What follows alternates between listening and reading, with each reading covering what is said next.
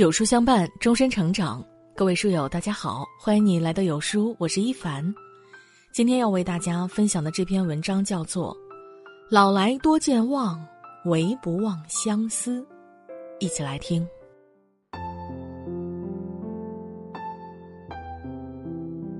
从古至今，任岁月流转，人们对浪漫爱情的追求却始终如一。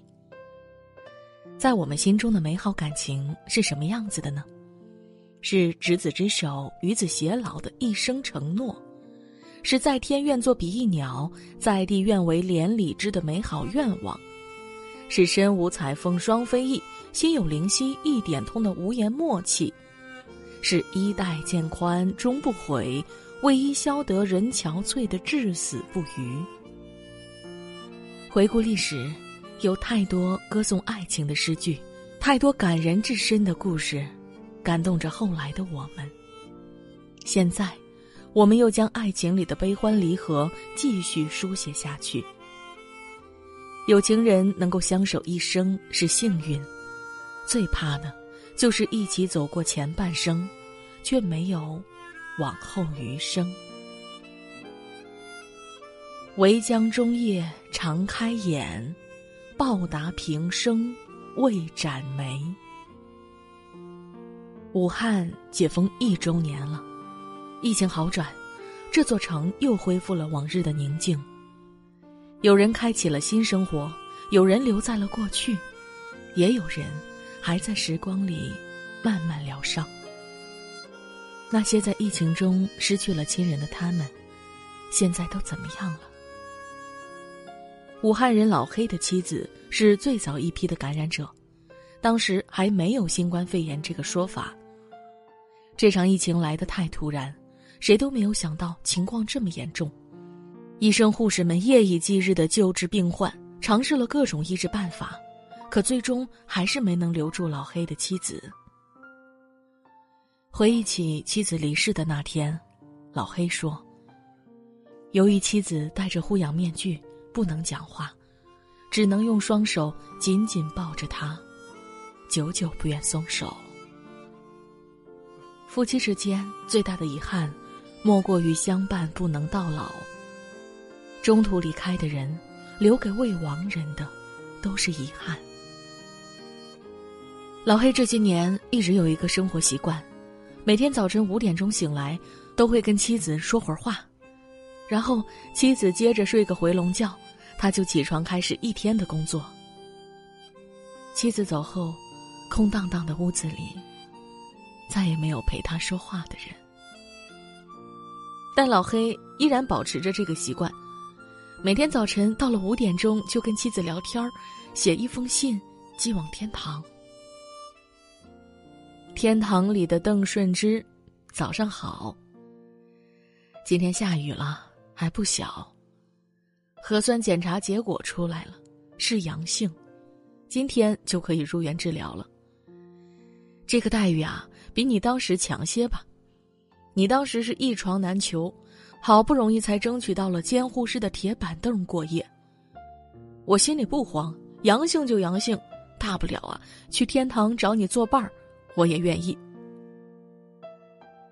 妻子离世，忧思难解的老黑。在天堂念 A P P 上，给妻子建立了一个网上纪念馆。每天，他都在上面给妻子写信，汇报自己的近况。最近的天气很好，疫情在逐渐好转，一日三餐正常吃，学会了做家务，去江边散步，现在允许摆摊了，夜市好热闹。整个武汉都苏醒了。疫情造成的死城又活了过来。可惜哦，我的老伴儿再也活不过来了。想你了，老婆。爱的人走了，生活还在继续。往后余生，每天写一封信寄往天堂，说说分别后的无限思念。这是他们独有的联络方式。木心说：“从前的日色变得慢，车、马、邮件都慢，一生只够爱一个人。对于老黑来说，爱一个人，一生的时间远远不够。唯将终夜长开眼，报答平生未展眉。余生，他将在日夜思念中度过。这一路上收藏的点点滴滴的欢笑，他隔着墓碑，再一件件讲给他听，感念妻子此生对他的情谊。一种相思，两处闲愁。入我相思门，知我相思苦。日日思君不见君，何处寻你归？宋代词人李清照和丈夫在一次小别后，思念萦绕在她的眉间心上，挥之不去，感叹道：“此情无计可消除，一种相思，两处闲愁。”然而，生离还有见面时，但如若是死别，那便是见一面少一面了。聂爱荣啊！我现在因为养护院进不去，我只好隔空跟你说话了。从二零二零年一月二十四号大年夜，在养护院跟你见面后，因突发的新冠疫情，至今两个多月未能与你见面，心中十分思念，满腹的话不知从何讲，含着热泪，叫爱荣。这是朝文珍写给因患有阿尔兹海默症而入住养护院爱妻的一封信。他把这段话录成了视频，让护士常放给老伴儿看，他怕老伴儿忘了自己。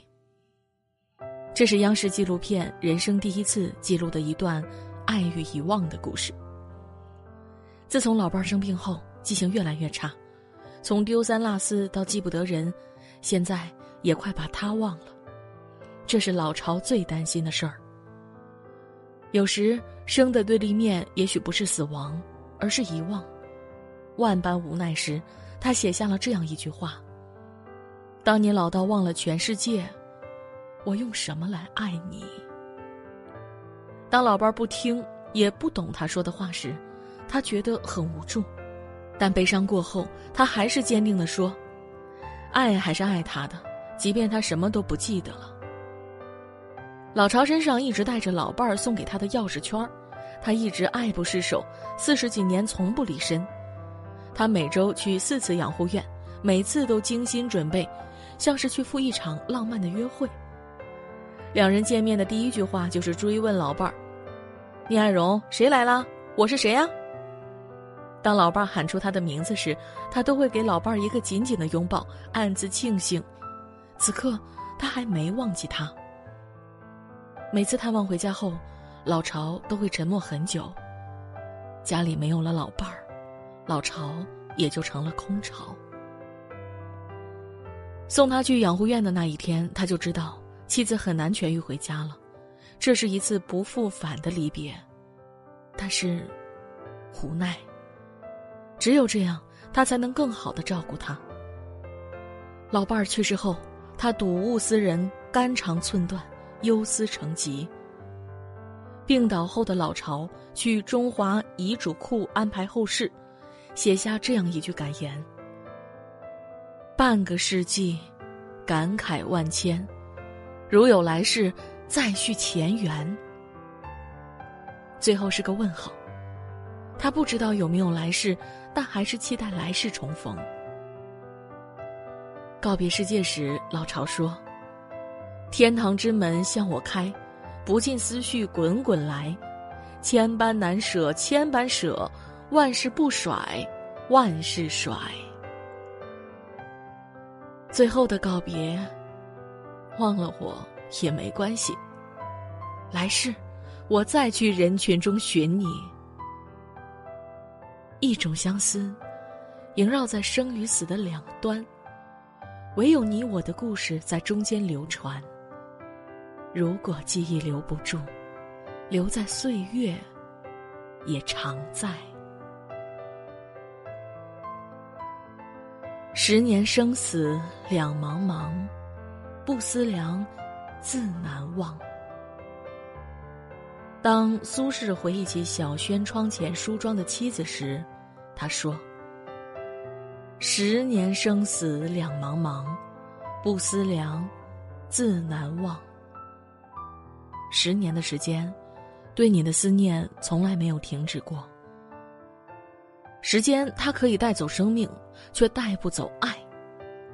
曾听过这样一个故事，在妻子离世后，把妻子的骨灰一直带在身边。生不能经常团聚，但他希望死能同学。平如和美棠是在家人的介绍下认识的，两人一见钟情，很快就在亲友的祝福下步入了婚姻的殿堂。两人从相知相守到相濡以沫，他们一起携手走过坎坷的六十年。但在他们相伴的六十年里，却有二十二年是处在分居两地的状态。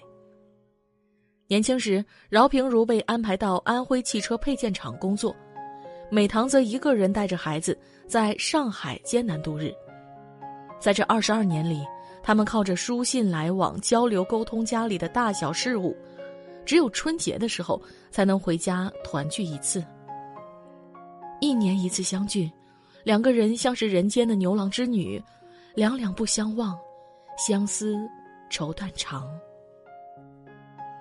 后来，终于等到平如归来，两人退休后可以过一些平静日子的时候，美棠却病了。生病后的美棠越来越糊涂，甚至已经神志不清，开始不认识他了。那个时候，平如心里有一种几十年分离也从未有过的孤独。糊涂后的美棠开始变得有些无理取闹，半夜吵着要吃杏花楼的马蹄小蛋糕，家附近没有卖的。八十七岁的平如就骑车去更远的地方买，等买回来时，他又不吃了。儿女们知道后责怪平如，明知母亲说话已经糊涂，不该太依着她，夜里骑车出去。可平如说：“我总不能习惯他嘱咐我的事，我竟不能依他。”这就是对爱最好的诠释吧。当爱已成习惯，总是想竭尽所能的帮他完成心愿。美棠偶尔也有清醒的时候。有一次，女儿守在病床前时，美棠突然醒过来，对女儿说：“你要好好照顾你爸爸呀。”说罢，又昏睡过去了。纵然疾病缠身，内心深处依然挂念着他。在美棠走的那一天，平如去看望他，看见妻子右眼眶变得湿润，缓缓淌下一滴眼泪，挂在眼角。几秒钟后，不省人事，任人摆布。最终，美棠还是走了。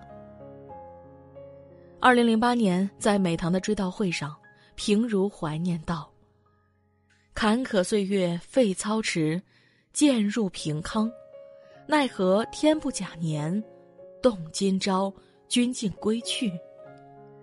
沧桑世事谁能料？”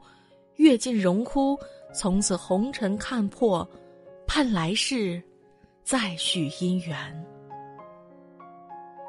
美棠去世后，八十七岁的平如无以遣怀，于是便拿起笔，从美棠的童年开始，一笔一笔画起。